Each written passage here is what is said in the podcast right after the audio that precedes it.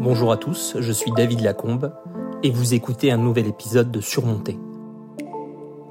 Surmonter est le podcast qui met en lumière le parcours d'entrepreneurs qui ont connu les moments les plus difficiles de la vie d'une entreprise. Dans chaque épisode, nous plongeons dans les récits de ces preneurs de risques qui ont surmonté les crises ou les revers professionnels. Alors installez-vous confortablement et rejoignez-nous dans cette exploration des histoires de réussite face à l'adversité.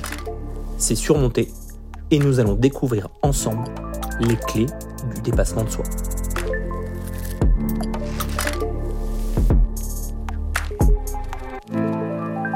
Aujourd'hui, nous avons le plaisir d'accueillir Christophe Juville, serial entrepreneur à succès, autodidacte aux multiples casquettes. Il est aujourd'hui le dirigeant de plusieurs enseignes de renom dans la restauration, dont Spock, la chaîne phare de cantine de chefs, présente dans plus de 40 lieux à travers la France. Originaire d'un quartier modeste de Marseille, Christophe a commencé sa carrière avec éclat, avant d'affronter des défis majeurs qui l'ont presque ramené à la case départ. Mais Christophe a su transformer ce passage difficile en un parcours entrepreneurial exceptionnel. C'est pourquoi nous sommes impatients d'entendre ton histoire, Christophe, pour apprendre de tes expériences et découvrir comment tu as surmonté ces difficultés. Bienvenue Christophe, et avant que tu ne te présentes plus en détail, es-tu d'accord avec la petite présentation que j'ai faite de toi? Allez, très bien. Oui. Est-ce que tu peux revenir sur ton parcours d'entrepreneur? Quels sont tes débuts? Comment tu as commencé dans cet univers de la restauration? Avec plaisir. J'ai commencé à l'âge de 15 hum, ans en cuisine à Marseille. Je suis euh, né à Marseille. Donc je suis un vrai euh, sudiste à la pommade et le cœur chaud. Euh, j'ai démarré à l'âge de 15 ans mon apprentissage en cuisine dans un étoilé à Marseille. Et puis j'ai poursuivi pendant 6 ans à l'école hôtelière de, de Marseille qui s'appelle Bonneveine. C'est le quartier euh, dans lequel euh, elle se situe. J'ai passé euh, des mentions complémentaires qui, qui sont l'équivalent des, des, BEP, CAP en cuisine, service, sommellerie, bar. quand je dis bar, tu imagines bien que c'est pas le, enfin c'est pas un, diplôme de cafetier quoi, hein, bien que je respecte énormément les, cafetiers. Là, c'est plutôt euh, c'est du, un vrai métier de barman, euh, euh, surtout les bars d'hôtel. Et puis ensuite, j'ai ouvert mon premier restaurant à l'âge de 24 ans. Et, et puis depuis, je n'ai pas cessé finalement d'en ouvrir. Donc je disais la dernière fois que j'avais l'impression d'ouvrir un restaurant tous les six mois. Ce qui est le cas? Ouais, je crois. Je crois que c'est le cas. Il faudrait que je me pose un petit peu avant d'avancer, mais euh, je crois même que si on comment dire, si on intègre euh, les franchises, ça pourrait presque être euh, tous les trimestres, quoi, depuis une quinzaine d'années. Donc c'est quand même un rythme assez intense finalement. Euh, intense pour, euh, pour le, le, corps, hein, physiquement, mais c'est quand même intense pour l'esprit. C'est-à-dire que tu jamais, euh, jamais ton esprit qui repose, en fait, tu vois, voilà. Et c'est une, une charge mentale qui est, qui est, qui est, qui est là, quoi, qui est, qui est, présente et qui est parfois assez lourde, ouais, ouais, parfois assez lourde à gérer quand il y a des difficultés comme comme euh, actuellement, je rencontre quelques difficultés sur, euh, sur certains lieux. Donc, euh, donc voilà, donc cette charge, je me la prends pleine face. Quoi. Et au fur et à mesure, quand tu. Je m'évade un peu du sujet, mais après tu, tu feras comme tu veux. Avec plaisir. Et au fur et à mesure, lorsque moi, je, ces derniers temps, je me suis associé avec, avec bah, avec des, des, associés euh, euh, qui sont opérationnels euh, en majorité, mais pas tous. Et pour ceux qui sont opérationnels, ben, au final, je me rends compte que, que les gens comptent, comptent sur moi, quoi, tu vois. Voilà. Donc, ils comptent sur moi pour, pour alors, pas sur l'opérationnel même, mais sur une partie qui est une partie de back-office. Et c'est normal, hein, après. En tant que capitaine du navire Oui, même si au départ, tu vois, je le dis, ils le savent, je leur dis, les gars j'ai, comme vous le savez, beaucoup de beaucoup d'activités, enfin beaucoup d'enseignes aussi, et j'ai des participations dans dans quelques enseignes. Et de fait, c'est difficile pour moi d'être de partout à la fois. Mais euh, malgré tout, euh, comme euh, c'est un métier de passion et que je suis passionné, eh bien, je ne peux pas m'empêcher d'aller quand même dans les lieux. J'ai toujours l'impression de que si j'y vais pas, ça va s'écrouler. Euh, ce qui est évidemment une bêtise, hein, parce que ça fonctionne très bien sans moi. Et surtout, une fois de plus, j'ai des associés qui sont très bons dans ce qu'ils font. Euh.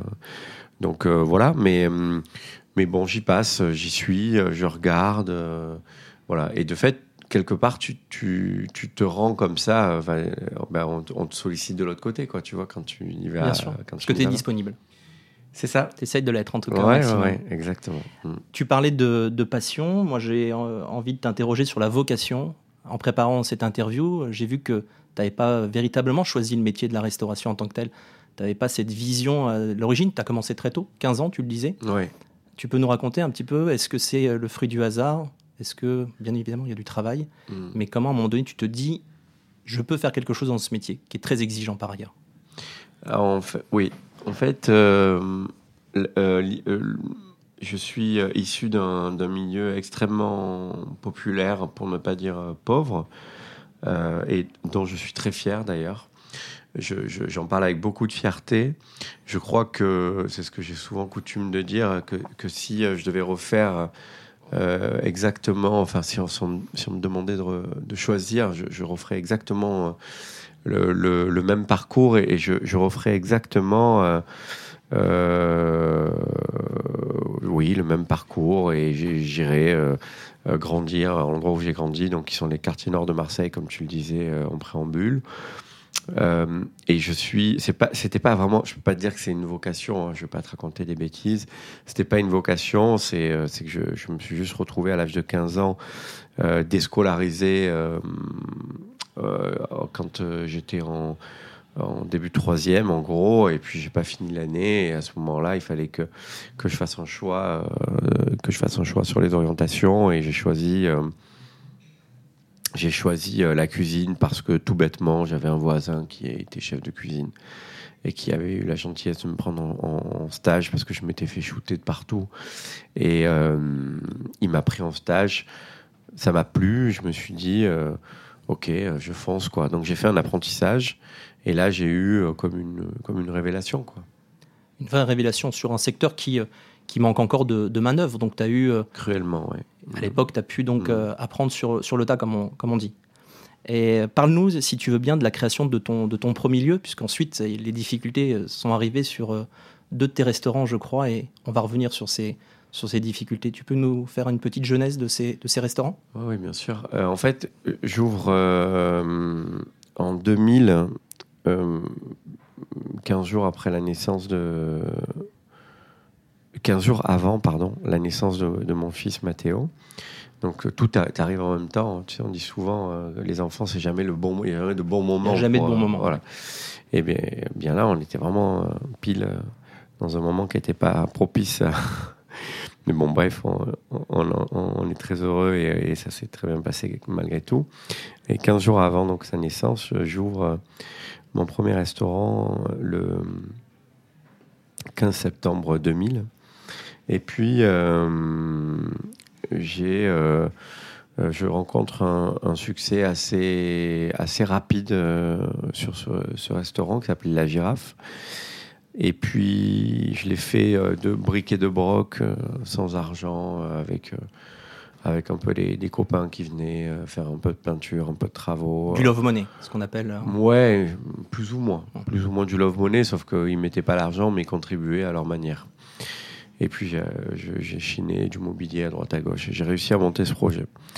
à l'époque, ça devait représenter, je crois que de mémoire, j'avais acheté le fonds donc c'était le début de l'euro, euh, donc ça, je sais pas, 30 euh, 000 euros, tu vois, quelque chose comme ça, il me semble.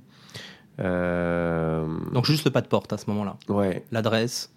Ouais. Le bail. Exact. Juste le pas de porte. C'était un... Alors, pardon, c'était un restaurant vietnamien, mais ça D'accord. m'intéressait pas de, de, de Oui, continuer il fallait dans tout, cette. tout euh, casser entre guillemets à l'intérieur. Voilà, il fallait tout casser. Donc, euh, en effet, je te rejoins sur le fait que c'était, euh, ça, ça s'assimile à un pas de porte. Et puis, au bout de deux ans et demi, ça marche très bien. On propose un, autre resto euh, qui, lui, est sur le port, qui était euh, très grand, mais vraiment très très grand, et que l'emplacement était quand même, pour le soir, était un très bel emplacement sur le vieux port de Marseille, euh, côté Rive-Neuve.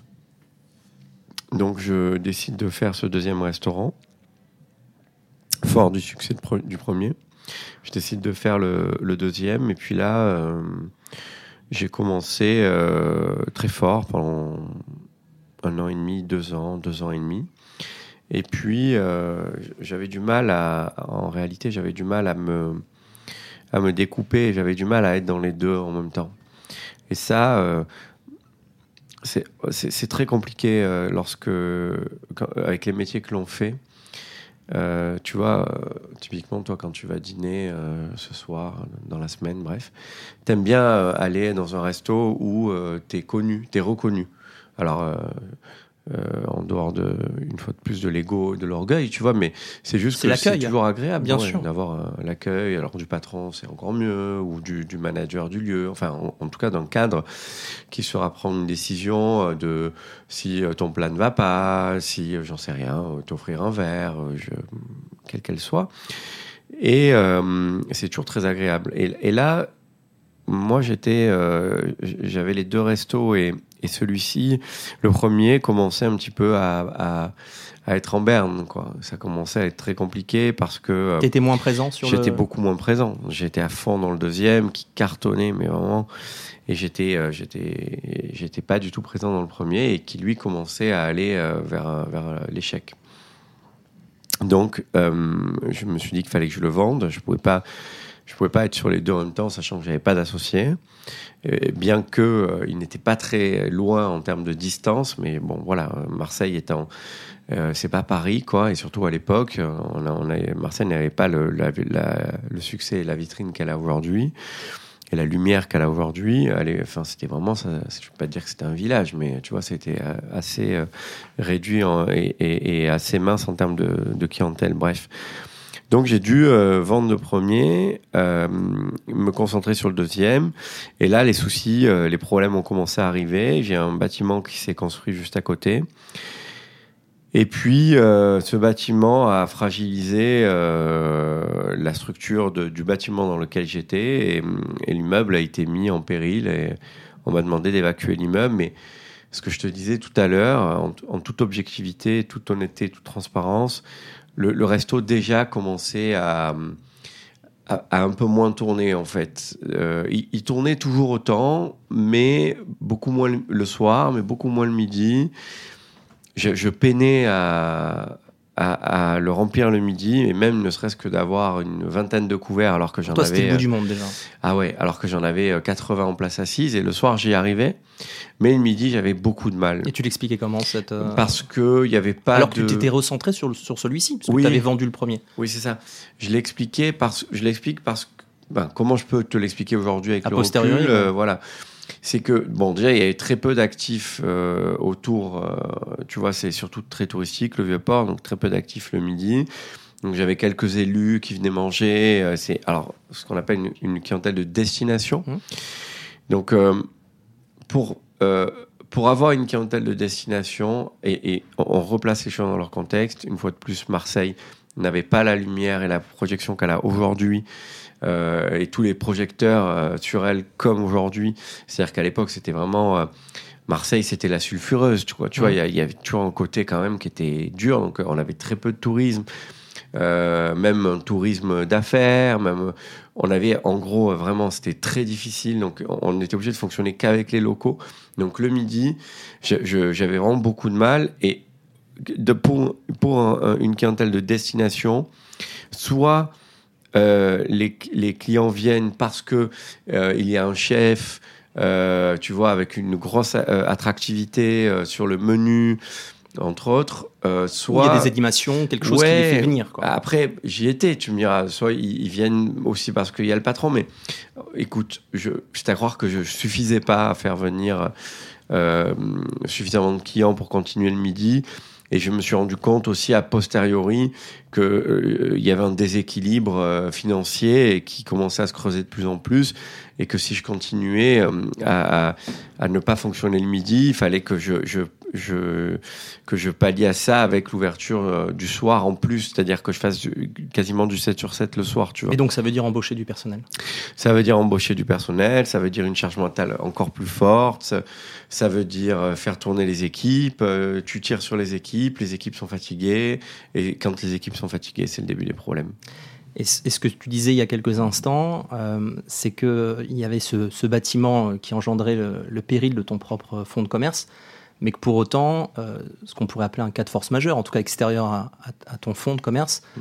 venait de se conjuguer à, à des difficultés que tu avais commencé à, voir venir en réalité sur, sur celui-ci. Oui, absolument. C'était euh, c'était une période qui était, c'était épouvantable, euh, cette période-là, parce qu'en plus, j'étais quand même assez jeune, quoi. Tu vois, j'avais 27 ans, 28 ans quand j'ai commencé à rencontrer toutes ces difficultés. Pas d'associé à ce moment-là? Non, c'est très difficile parce que euh, en fait, j'avais un partenaire financier, euh, mais bon, voilà, il était, c'était le deal, hein, il n'était absolument pas dans l'opérationnel. Il s'impliquait pas dans la gestion. Non, absolument pas.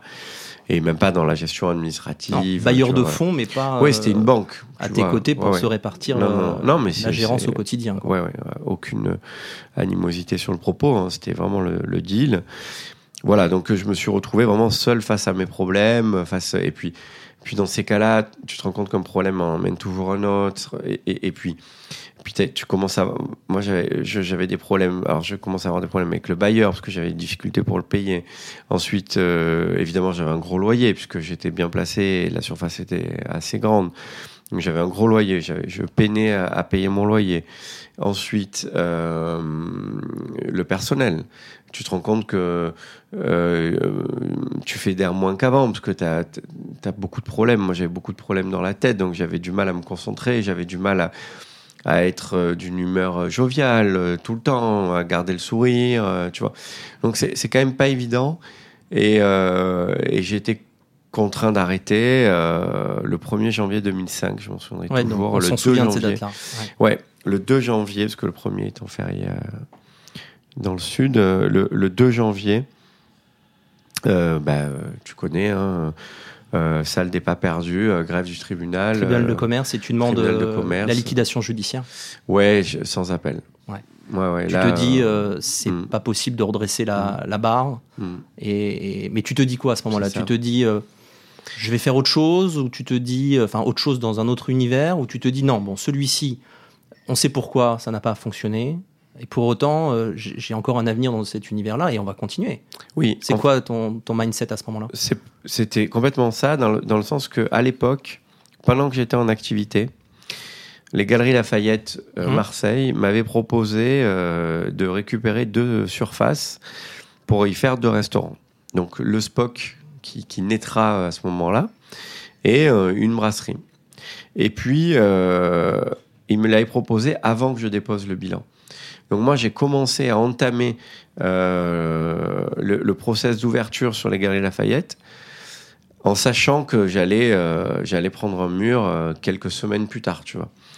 Donc quand, quand je suis arrivé aux au Galeries Lafayette, j'avais déjà la phase de, travaux qui avait été entamée et c'était ce qui me permettait de comment dire c'est de penser à autre chose de, de penser projeter. à autre chose et de me projeter ouais. sur sur un avenir un petit peu plus euh, un petit peu plus clair quoi euh, voilà donc à ce moment là euh, bon ce qui, ça, ça n'empêche pas que à partir du 2 janvier 2005 ma vie a été a été très compliquée au moins pendant une période d'une année tu vois parce que c'est le bal C'est le bal des huissiers. euh, Justement, je, je voudrais y venir parce que, euh, comme tu le sais, j'accompagne beaucoup d'entrepreneurs en difficulté et mhm.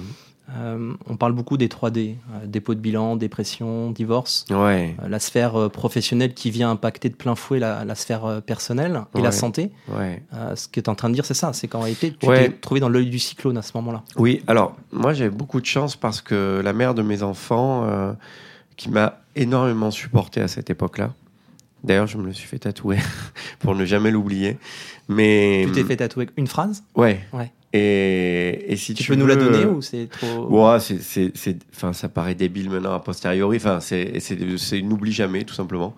Et, euh, et je, je, elle a deux significations, mais une- l'une des deux, c'est ça, c'est ne jamais oublier que, elle s'appelle Vanessa. Elle a toujours été là. euh, elle a toujours été là euh, pour moi dans ces, dans ces moments qui étaient, qui étaient, euh, qui étaient très difficiles, tu vois. euh, T'étais pas donc pas tout seul à ce moment non, j'étais pas tout seul. Euh, elle était, hum, elle m'a supporté euh, psychologiquement. Elle était là. Et je dois dire que euh, je pense que c'est un rapport avec, sans doute, avec mes, mes origines, mes racines et, et, et de l'endroit où, d'où je viens. Mais j'ai une, j'avais, alors je sais pas si c'est encore le cas, mais une capacité, une résilience qui était euh, vraiment assez forte, tu vois. J'ai- psychologiquement, je suis pas tombé dans une dépression et, euh, et c'était ok. Tu vois, je, je, quand les huissiers euh, sonnaient, je les accueillais et je leur disais, ben voilà, prenez ce qu'il y a à prendre. J'ai, je venais d'avoir ma fille à cette époque-là aussi. Donc, j'ai mes deux enfants. Si vous pouvez me laisser les deux lits, c'est Ouais. cool pour les gosses. Je crois que vous êtes obligé de le faire.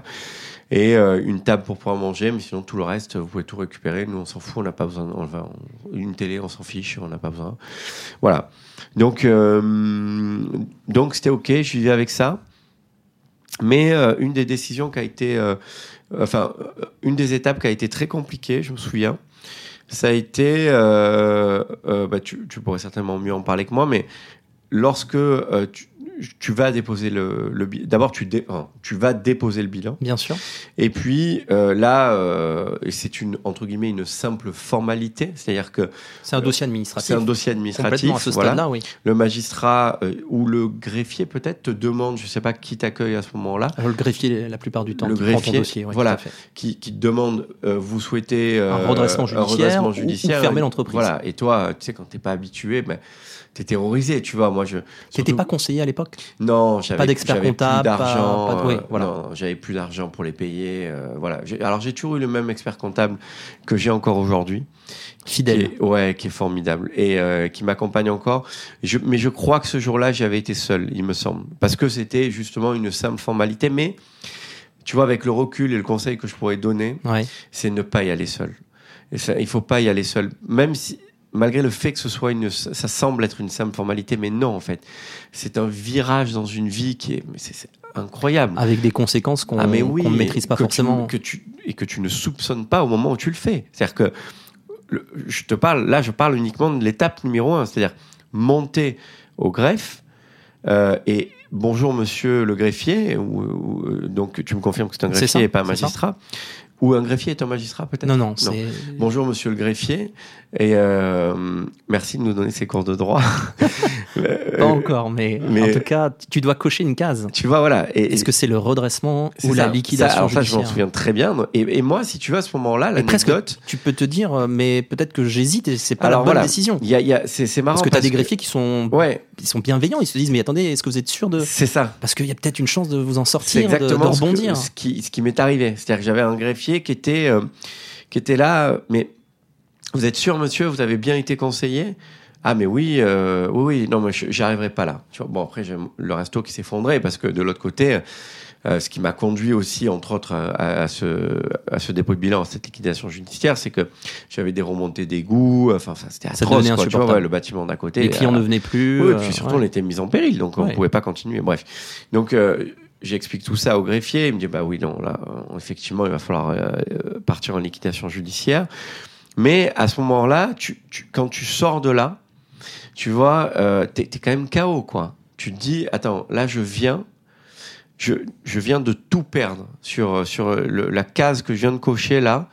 Ça veut dire que toutes les cautions que j'ai signées ce qu'on appelle les cautions solidaires. T'en parles d'ailleurs. Tu- Quand Euh, tu dis j'ai recommencé, en fait, je recommence pas de zéro, Ouais. c'est même de moins quelque Ah bah, chose. bien sûr. Parce que tu dois de l'argent à des Ah bah, banques. oui. Mm. Si j'a- si j'avais euh, si j'avais pu recommencer de zéro, ça aurait été extraordinaire. Non, non, j'ai commencé, j'ai recommencé à moins, euh, si mes souvenirs sont bons, j'avais 380 000 euros de, de dette euh, bancaire à ce moment-là.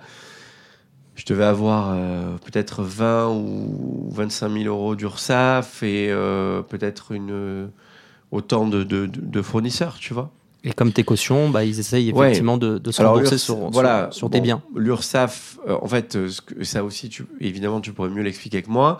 L'administrateur récupère euh, le dossier. Le liquidateur, en Le liquidateur, Ouais. merci, pardon. Oui, ouais, c'est cool, tu vois, ça sert à ça.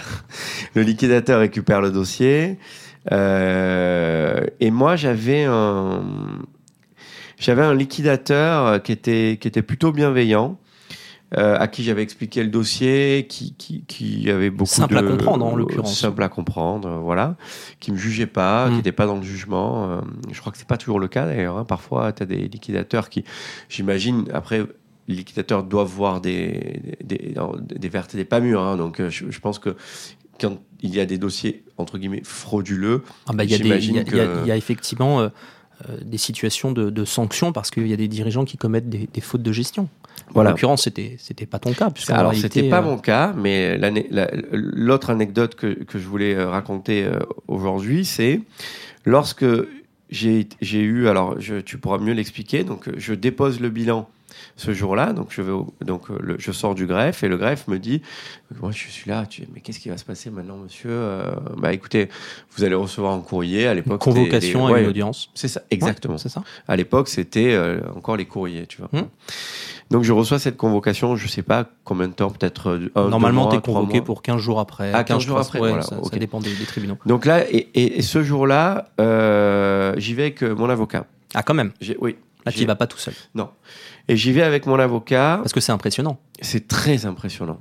Et euh, là, je me retrouve face à une table de magistrats euh, professionnels et non professionnels, si Alors, je dis ce pas de sont- bêtises. si c'est le tribunal de commerce, ce ne sont que des magistrats non professionnels. Voilà. T'as le il- procureur de la République qui est là, le ministère public, Oui. qui lui est un magistrat professionnel. Et tu as trois juges consulaires qui sont euh, des chefs d'entreprise, des commerçants, des cadres dirigeants. Donc si tu étais devant le tribunal de commerce de Marseille, certainement, tu avais Oui. trois magistrats non professionnels devant toi. Mais c'est très impressionnant. Lors de cette première audience, il n'y a Ouais. pas un magistrat professionnel à part le, le procureur? C'est le procureur. Non, il n'y a pas d'autres magistrats professionnels. Ok. Il y a le greffier, Il y a le greffier. trois magistrats Ouais. consulaires Ouais. et, et un- et le procureur, normalement. Voilà, le, le souvenir que j'en avais, c'est que c'était hyper lourd euh, à ce moment-là. Je me retrouve, j'explique, euh, j'explique un petit peu le, le- enfin, j'explique complètement le dossier. Et euh, le procureur demande une interdiction de gérer de 10 ans. Non, mais c'était, c'était effrayant. Là, tu tombes de ta chaise. Je tombe de ma chaise et euh, quasiment en pleurs, je sais plus, j'ai beaucoup, beaucoup d'émotions à ce moment-là. Et, euh, et je, je- je- je lui dis, écoutez, permettez-moi de, de prendre la parole, parce que je demande à mon avocat de, de- de me laisser m'exprimer. Je lui dis, mais monsieur, enfin, vous ne pouvez pas demander une chose pareille, c'est épouvantable. Vous êtes en train de me mettre sur la touche pendant 10 ans. Là, donc j'ai tout perdu. Je vais devoir rembourser, euh, en dehors du fait que j'ai perdu tous les comptes courants que j'ai mis au début. Mais Les cautions les qui cautions, vont arriver. qui, qui donc les banques vont produire les cautions. Et puis tes projets qui étaient en cours Et les projets, les, les voilà. Galeries Lafayette. Ouais. Et puis euh, là, je, je, je- je suis dévasté. Quoi. Là, vous avez face à vous un homme qui est dévasté. Euh, il en a rien à faire. Il me dit écoutez, monsieur, vous avez contracté de la dette, euh, vous aurez pu euh, sortir de ce dossier euh, de manière plus élégante, je sais plus quel terme il emploie. Et il demande au magistrat 10 ans de, d'interdiction de gérer. Et bien sûr, il me condamne à payer toutes les dettes, quoi. Tu vois. Et je repars de là, je suis complètement abattu. Et euh, il y a une deuxième audience. Où je, bon, je pense que parce que l'avocat avait dû faire appel, j'imagine, de, de la décision. Et euh, là, j'ai été euh, blanchi. Enfin, blanchi. J'ai été. En tout cas, la sanction n'a pas, a été n'a pas abandonnée. été prononcée. Voilà. Et ce, ce monsieur est, euh, s'est presque excusé de, de, de m'avoir saboté le cerveau pendant ce délai-là en me disant, j'admets que c'était une sanction assez lourde euh, qui avait été demandée euh, à En tout l'époque. cas, tu confirmes que tu as pu t'exprimer, tu confirmes que tu as pu expliquer effectivement ta situation, et au final, euh, et au final donc tu n'as pas eu de sanction et tu as, pu, euh, t'as pu sortir de là euh, sans, sans cette euh, épée de Damoclès et, Oui. et te concentrer sur euh, les affaires qui arrivaient. Oui, oui.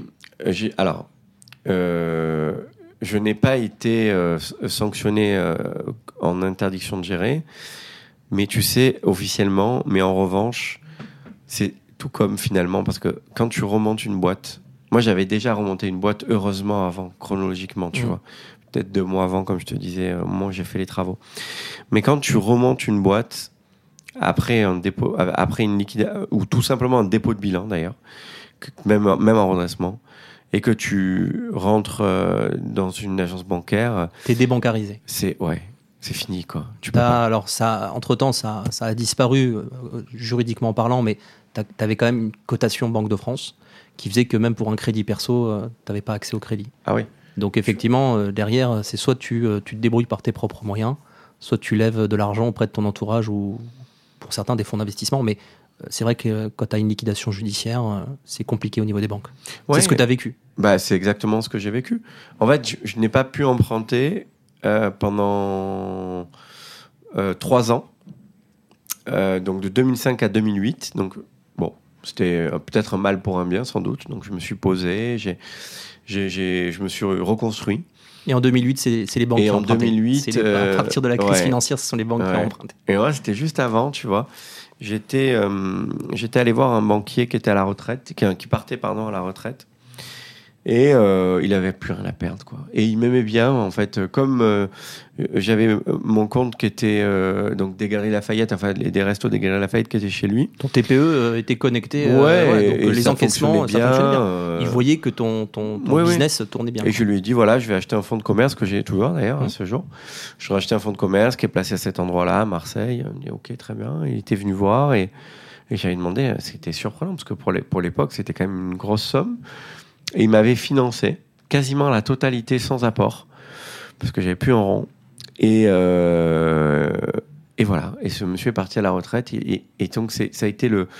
On lui rend hommage aujourd'hui. hein. Ah oui, oui. Ça, monsieur Boeto, il s'appelle. Ah, tu t'en souviens. Tu l'as ouais. pas, tu l'as pas tatoué. Non, mais ça a été le seul qui m'a qui m'a fait confiance à ce moment-là et euh, et qui m'a permis de, de rebondir quoi. Malgré mon mon euh, mon ma- Enfin, j'étais euh, tracé, estampillé, euh, dépôt de bilan, euh, tu vois, Et- mauvais et, quoi. Et justement, quand tu prends cette décision de, de demander la liquidation judiciaire, est-ce que tu en parles avec tes équipes Peut-être ceux qui peuvent encore rester? Parce que peut-être que certains étaient déjà partis, sentant un peu le vent tourner.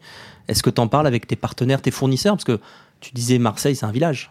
Tout le monde se connaît. Toi, tu vas remonter un business là-bas. Tu as besoin d'eux, certainement. Parce que je sais que tu t'approvisionnes local.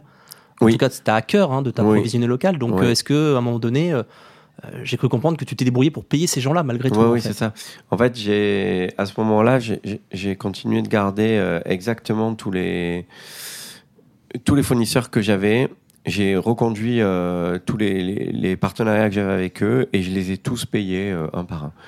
Voilà, il y a, y a que l'URSSAF que j'ai pas réussi à, à payer. Donc en fait, tu planté personne en réalité. Non, j'ai planté personne. euh, T'as planté personne. Non, j'ai planté personne puisque la banque euh, m'ont saisi. euh, J'avais acheté un- ma résidence principale euh, avec la mère de mes enfants et euh, la banque m'a saisi euh, ben, la maison quoi.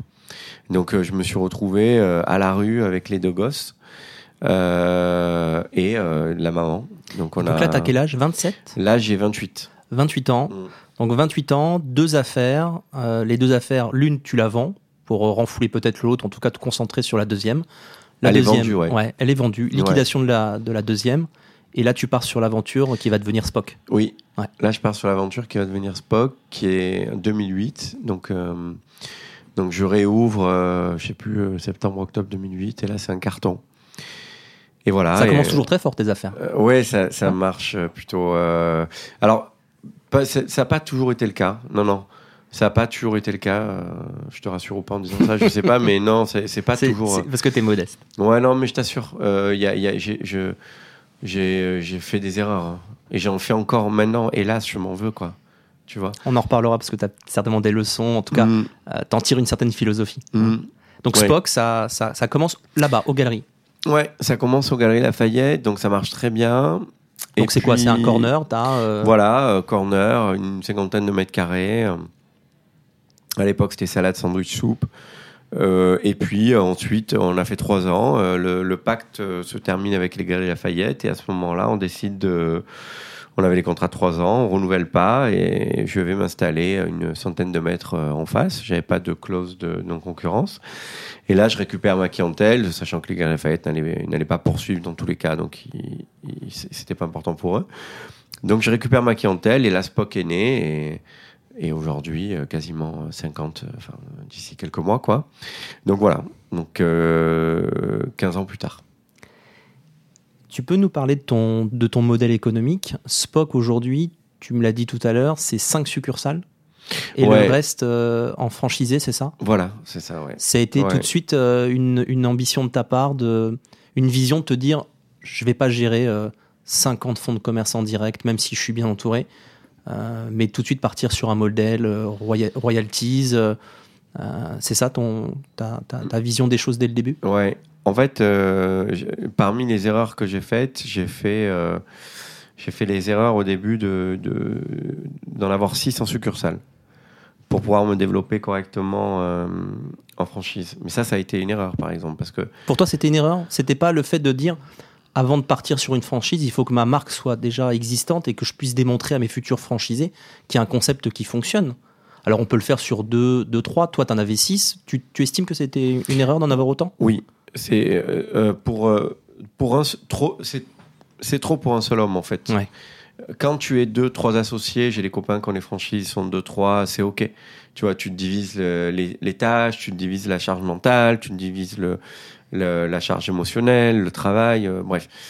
Sauf que là, moi, j'étais tout seul, donc euh, tout pardonne pardonne-moi du terme, mais toutes les emmerdes liées au personnel, bah, je me prenais tout euh, plein fer. Euh, sans filtre. Donc, euh, première, euh, enfin, déjà, grosse charge émotionnelle et, et, charge mentale. Et ensuite, et ensuite problème de trésorerie en permanence, quoi, tu vois, parce que je jongle. Je jonglais. À l'époque, c'était pas du tout la, mode de- des fonds où tu allais lever des fonds, donc c'était très à l'ancienne. Ouais, c'est les euh, tu- recettes que tu génères qui Bah vont ouais, euh, ouais, financer l'ouverture des autres. quoi. Bien sûr, parce que les banques te disent toujours ah mais non on peut pas, vous allez trop vite. Euh, non Mm, non vous allez mm. trop vite et puis les bilans c'est jamais assez. Et puis là tu te rends compte que tu commences à rentrer dans la technique. On te parle de capitaux propres, tu vois, on te parle de reconstituer un capital. Euh, tu- Toi t'es là, tu mais en fait de quoi on parle quoi, tu vois. Moi je suis. Et, je fais juste une petite quoi. parenthèse parce que tous ces termes-là, évidemment, aujourd'hui, ça fait 30 ans que tu es dans le métier. euh, 30 ans, hein, c'est ça Ouais, tu as commencé à 15 ans, tu en as 47. ouais, Euh, c'est ça. c'est des choses que tu, que tu maîtrises. Tu t'es, euh, on dit autodidacte, mais euh, il y a des gens qui t'ont inspiré, des gens qui t'ont appris. Euh, Il y a des gens qui, euh, tu parlais de ton expert comptable qui te suit depuis, depuis l'origine, euh, tous ces, tous ces termes-là qui te permettent de discuter euh, avec des franchisés, avec euh, des fonds d'investissement éventuellement, avec des banquiers. C'est des choses euh, que tu as appris sur le tas, ou tu t'es documenté, ou, ou à un moment donné, voilà, euh, au fil de l'eau, de toute façon, on se comprend à un moment donné. 1 plus 1, ça fait 2. Ouais, en fait, euh, je les ai appris euh, dans l'épreuve. Et je les ai compris dans l'épreuve. C'est-à-dire que lorsque, tu vois, je, pourrais citer un exemple, mais lorsque je demandais un crédit pour faire un nouveau projet, on me demandait mes bilans. De, de- normal, quoi, tu vois. On, on comprend les banquiers qui te demandent un bilan. Donc là, tu arrives avec ta copie, ton bilan. Et là, les banquiers te disent Non, mais non, écoutez, euh, enfin, il est pas bon ce bilan. Toi, tu as l'impression qu'il est bon. Tu dis Mais si. Oui, parce euh, que tu dis le chiffre d'affaires, il bah, est le chiffre d'affaires est bien, puis j'ai de la trésorerie. euh, et en fait, non, il faut distinguer monsieur la trésorerie du résultat. Et euh, donc, tu, après, tu, tu, tu rentres dans, dans, la, dans la comptabilité, dans le juridique. Mais c'est passionnant. Enfin, moi, en tout cas, ça me plaît vraiment, quoi, tu vois. Donc, je commençais à. et donc, c'était dans l'épreuve que j'ai commencé à comprendre ce que ce qu'était un bilan, ce qu'était un solde intermédiaire de gestion. Euh, Donc c'est un accélérateur d'apprentissage. ouais. Tu es et- obligé de, de, de, de savoir parler leur langage parce qu'à un moment donné, il y a cette nécessité d'aller de l'avant. C'est ça. Et alors, j'étais bien entouré, j'avais mon, mon expert comptable, euh, c'était OK. Toutefois, moi, j'avais besoin de comprendre de, quoi on parlait, quoi. Parce que quand j'étais là et je me retrouvais en réunion, et euh, que j'avais euh, soit euh, un banquier, un bailleur ou, et- bref, et, qu'on parlait de qu'on parlait de de l'analyse de justement de ces bilans, de, de tous les contrats. Je, je je pouvais pas être un ignorant à ce moment-là, quoi. Mais, mais tu disais tout à l'heure, c'était pas possible pour moi de, de gérer euh, six succursales, en tout cas six fonds de commerce tout seul. Euh, T'as jamais eu euh, cette envie de, de trouver ce, ce partenaire, euh, cet associé? Oui. Parce que tu dis justement, il faut, faut s'associer. À un moment donné, c'est une des leçons que tu as pu tirer de tout ça, c'est ne soyez pas Oui. seul. Et, mais tu t'es pas dit, bah oui, mais justement, il faut que j'arrive à trouver quelqu'un. Un mariage de raison, même si c'est pas un mariage d'amour. Oui, oui, c'est une belle formule d'ailleurs. Mais en fait, euh, je me suis dit ça, et je me suis dit exactement ce, je- ce que tu es en train de dire là, mais euh, c'était trop tard, quoi. Mm. Tu vois, j'avais toujours le sentiment de me dire, mais en fait, j'ai déjà tout fait, tout seul, j'ai déjà tout construit. La personne, qui, la personne qui va arriver, euh, tu vois, elle va faire quoi exactement? Puis, est-ce qu'elle va me comprendre? Et puis, puis je suis pas facile, moi. Tu sais, j'ai un caractère quand même qui est. On dirait pas. Bah écoute, euh, je le cache bien, mais euh, je peux t'assurer que Un faux calme? Si calme en revanche, franchement je le suis. ouais, tu vois, ça calme honnêtement. mais je- exigeant. Ouais, je, je je me mets jamais en colère. Je je, je suis si si calme je le suis. Pédagogue aussi, je crois, mais mais après, euh, ouais, voilà. Après, bon, enfin, je manque de rationalité. Je parfois, tu vois, sur certains sujets, je manque d'objectivité vis-à-vis de mes associés sur certains sujets. Tu vois, je, parfois, je, voilà, je je me rends pas compte aussi. Tu vois, je le fais pas exprès, mais évidemment. Mais euh, j'ai des bon, bah, on a tous des défauts. hein, écoute. euh, Est-ce que tu as l'impression aujourd'hui de, t'être fait tout seul ou il y a des figures comme ça qui t'ont tendu la main? Alors tu parlais du banquier tout à l'heure qui a su croire en toi au moment où plus personne ne t'accordait le crédit. Est-ce que tu as cette impression d'avoir eu euh, des bonnes étoiles? Euh, Elle est, elle est très intéressante cette question parce que hum, j'ai vraiment le sentiment euh, de de m'être fait tout seul, Ouais. tu vois, vraiment. Et j'ai le sentiment de m'être fait tout seul et j'ai vraiment conscience de la dureté euh, de toutes ces épreuves en fait. Mm. Et avec le recul, à mon âge aujourd'hui, tu vois, je me dis, quand je regarde derrière, je me dis, mon Dieu, ce que ça a été dur, quoi? Mais moi je suis très surpris par... euh, par Mais c'est peut-être aussi pour ça hein. que, que, je suis très heureux de te recevoir, par cette facilité avec laquelle tu, euh, tu exprimes euh, ces expériences euh, douloureuses, tu le dis, parfois même avec émotion. Mm. Euh, chez toi, il n'y a pas de ce sentiment de honteux.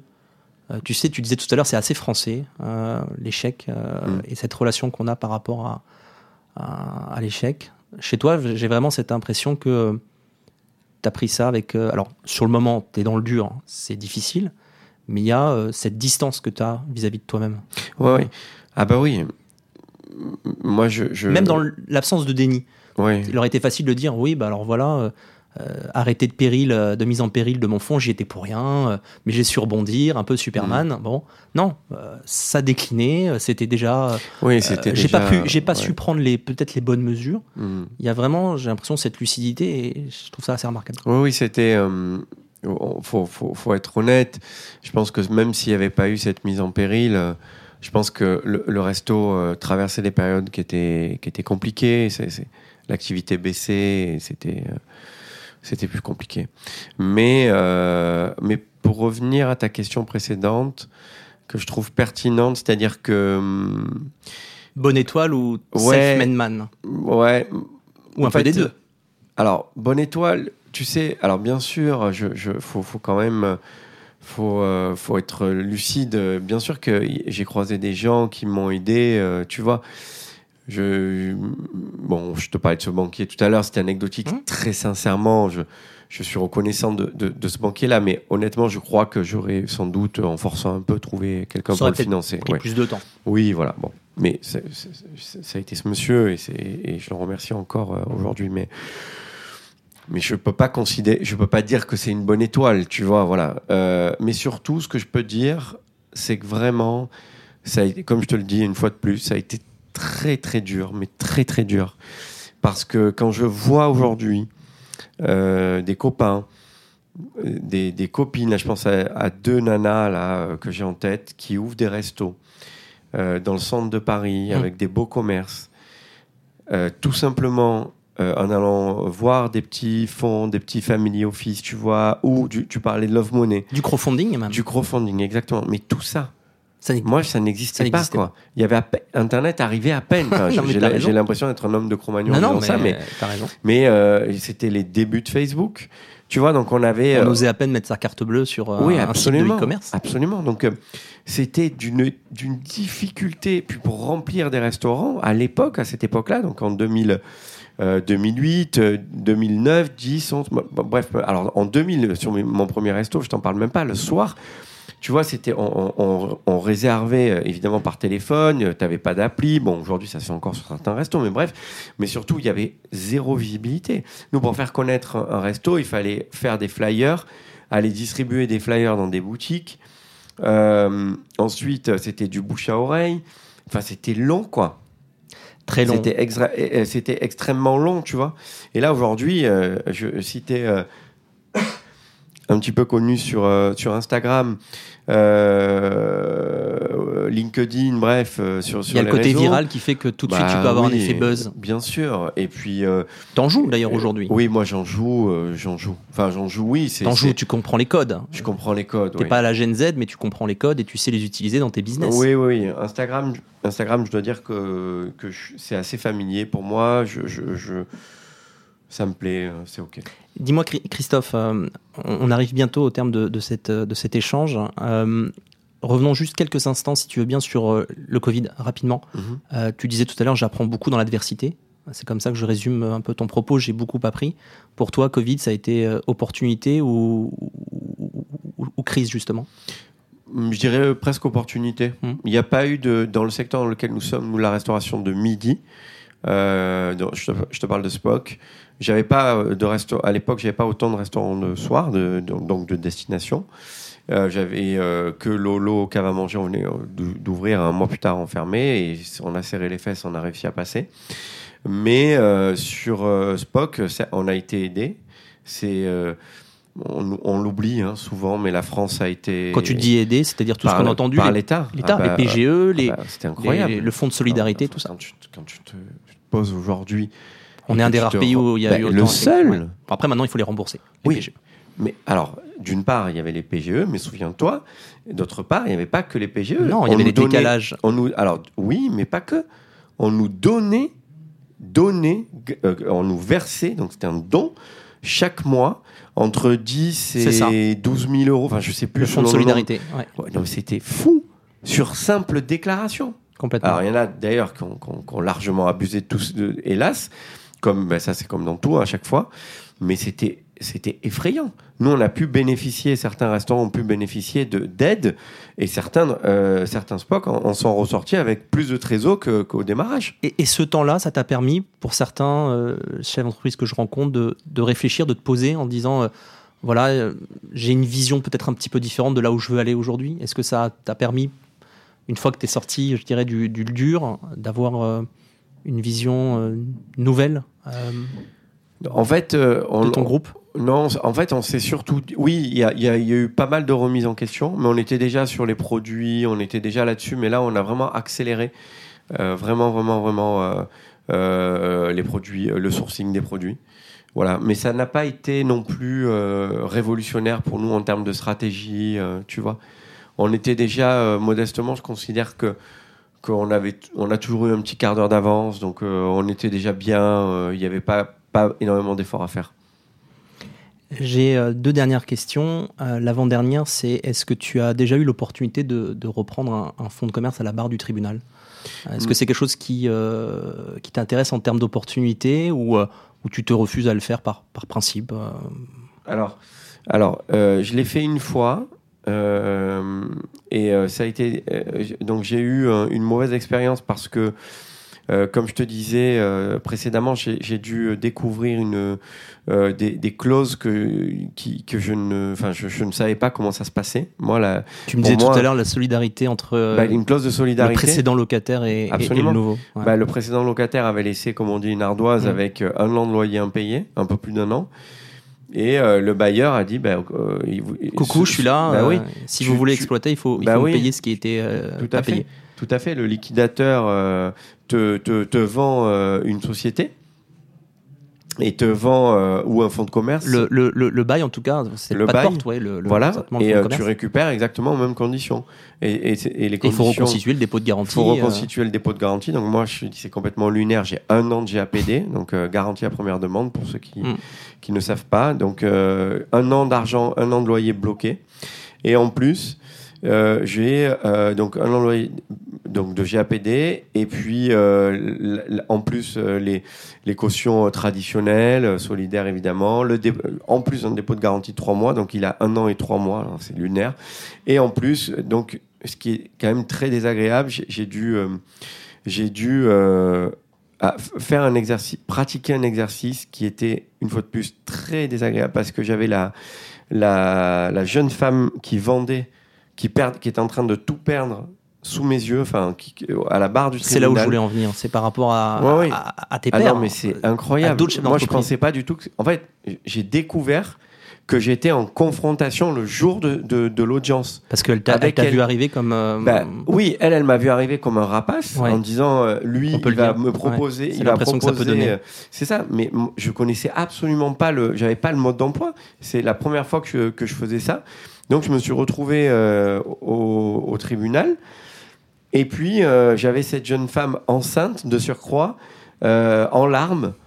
Et là, je, je- à un moment, je, je dis Qu'est-ce que je fais là à, à l'agent IMO Mmh. et à- entre guillemets avocat enfin, qui me représentait L'intermédiaire qui t'a oui, j'avais pas sourcé le. J'avais pas pris d'avocat. Non, non, Tu vois, moi, je. l'agent immobilier, D'où ouais. l'erreur que j'ai faite, tu vois, en découvrant la clause de solidarité, Mmh, en découvrant plein de, que je devais payer toutes les dettes. Et je, et, Donc et petit message, entourez-vous et faites-vous Bah oui, conseiller hein, il faut sur des sujets qui sont conseiller, pas, mais dans euh, tous les cas, il faut se faire qui sont conseiller. pas dans votre domaine d'expertise. Oui, en toutes circonstances. Mm. Euh, en, en- en prenant un lieu, il faut prendre un architecte, il faut prendre un avocat. Enfin, il faut toujours prendre des professionnels pour, euh, pour mener à bien une affaire. C'est la base des bases. Bref. Et, et, et on a l'impression que ça coûte plus cher, mais non, ça coûte moins Tu cher. parce que tu- de l'argent, bah, tu fine. t'économises, in fine, t'économises de l'argent et, et surtout des problèmes, quoi. Et tu t'é- tu t'écartes des, des, des soucis. Bref. Et là, je me suis retrouvé avec cette jeune femme enceinte, en pleurs, euh, et qui était et qui m'a vu arriver comme étant un opportuniste, un sale opportuniste et, rapace. Et moi, j'avais fait une offre à la barre, ce qui me semblait être rationnel, objectivement, et c'était le prix que ça coûtait. Euh, et, et- elle, elle disait mais pas du tout, euh, c'est un scandale, ça vaut beaucoup plus que ça. Et je me suis retrouvé à négocier Ouais. avec euh, avec cette jeune femme. Et là, j'ai mis un terme à la discussion en disant écoutez, moi je découvre aujourd'hui votre présence. Je ne savais pas que vous étiez là aujourd'hui. Je suis navré, mais je vais pas pouvoir continuer comme ça. Mm. Moi, je j'avais fait une offre. Je veux pas négocier avec vous. Je, je- soit cette offre, vous la Oui, prenez pour en toi, il n'y avait pas forcément le, Non. le- le- le chef d'entreprise Ah ben qui était derrière. hein. Bah C'était non, euh, moi je. c'était décorrélé de, Bah de- oui, oui, de je- la personne. ouais. J'ai fait cette offre-là, je suis navré pour vous, je, suis passé par là aussi, donc c'est ce que je lui expliquais. Moi, j'ai pas eu la chance de pouvoir, euh, de, pouvoir re- revendre. euh, là, peut-être que c'est potentiellement une chance qui s'offre à vous, je n'en sais rien. Mais bon, voilà. Et, au final, est-ce que l'histoire s'est bien terminée? Oui, Aujourd'hui, oui. c'est c'est un Spock aujourd'hui? Alors, ça a été un Spock pendant les, la première année D'accord. et euh, qui a pas, bah, tu vois, ce que je te disais, qui a pas fonctionné. D'accord. Donc euh, c'est un Spock qui n'a pas fonctionné. euh, il, il vivotait, voilà, Mhm. en gros, tu vois, il, il gagnait pas d'argent, mais il en perdait pas non plus. il vivotait. Et bon, bah voilà, j'avais pas envie d'avoir une affaire qui vivotait et qui était bien placée. Et j'ai décidé, j'ai sollicité mon ami Loïc Minel. Euh, qui est devenu mon associé euh, très vite et, qui donc c'est euh, Lolo aujourd'hui. Lolo cave à manger voilà. D'accord. Belle histoire. C'est une très belle histoire parce que parce qu'on était potes, on est devenus amis, très proches et même au-delà. hein, c'est devenu comme un membre de ma famille parce que Donc là, Lolo le- Cave à manger cartonne, le Spock Ouais. moyen, et là ça, ça marche super. voilà, le Spock euh, c'était moyen et du coup on, on a transformé en Lolo et là c'était ça a été Belle un histoire. vrai carton. Mais euh, on revient sur la pour revenir sur l'association. Là, tu vois, c'est Trouver le- bon partenaire pour, ouais, euh, là, c'est l'association. euh, c'est. Goal, quoi. Tu vois, c'est direct. Là, ça a bien marché et ça continue de bien marcher au bout de trois ans et demi. Quoi. Bon, bah, tant mieux. Et puis la dernière question pour, euh, pour clore euh, cette interview. Euh, Qu'est-ce que tu dirais au, au Christophe Juville? Qu'est-ce que le Christophe Juville de 2023 dirait au Christophe Juville de 2005 qui était au cœur de la tourmente? Euh, On l'a pas préparé celle-ci ensemble. Non, on l'a pas préparé. Comme d'ailleurs toute l'interview. Ouais, c'est vrai. J'aime bien, je préfère, je préfère comme ça. Écoute, euh, non, bah, maintenant, je lui dirais euh, qu'il faut s'accrocher et que ça va être dur. Euh, mais, tu sais, quand tu viens de là où je viens, c'est très cliché, hein, ça, ça paraît Non, mais très cliché. C'est ma vie, et une fois de plus, j'en suis fier. Je viens des quartiers nord de Marseille, donc pardon du terme, je suis vulgaire aujourd'hui, mais je viens vraiment de la merde, quoi. Tu vois, je suis désolé hein, pour, pour ceux qui vont écouter, ça, ça fait saigner les oreilles. Mais je viens vraiment euh, d'un endroit où tu peux, tu peux toujours aller plus bas. C'est pas le concours de, mais, mais c'est bas, quoi. Tu vois, c'est vraiment bas. Et donc là, je- voilà, je m'étais dit, euh, dans tous les cas, euh, qu'est-ce que j'ai à perdre, quoi. Et aujourd'hui, je dirais la même chose, en fait. Tu vois, je, je- Ne t'en fais pas, ça va bien se ouais, passer. ça va aller. Ça va aller. les ressources. Il faut, ouais, t'as, t'as, mais t'as Mais des, t'as des- t'as- ouais, t'as des, bonnes personnes. Ah, ouais, t'as des ressources qui sont euh, insoupçonnées, tu vois, on en a tous. C'est, c'est ce qu'on appelle l'instinct de survie.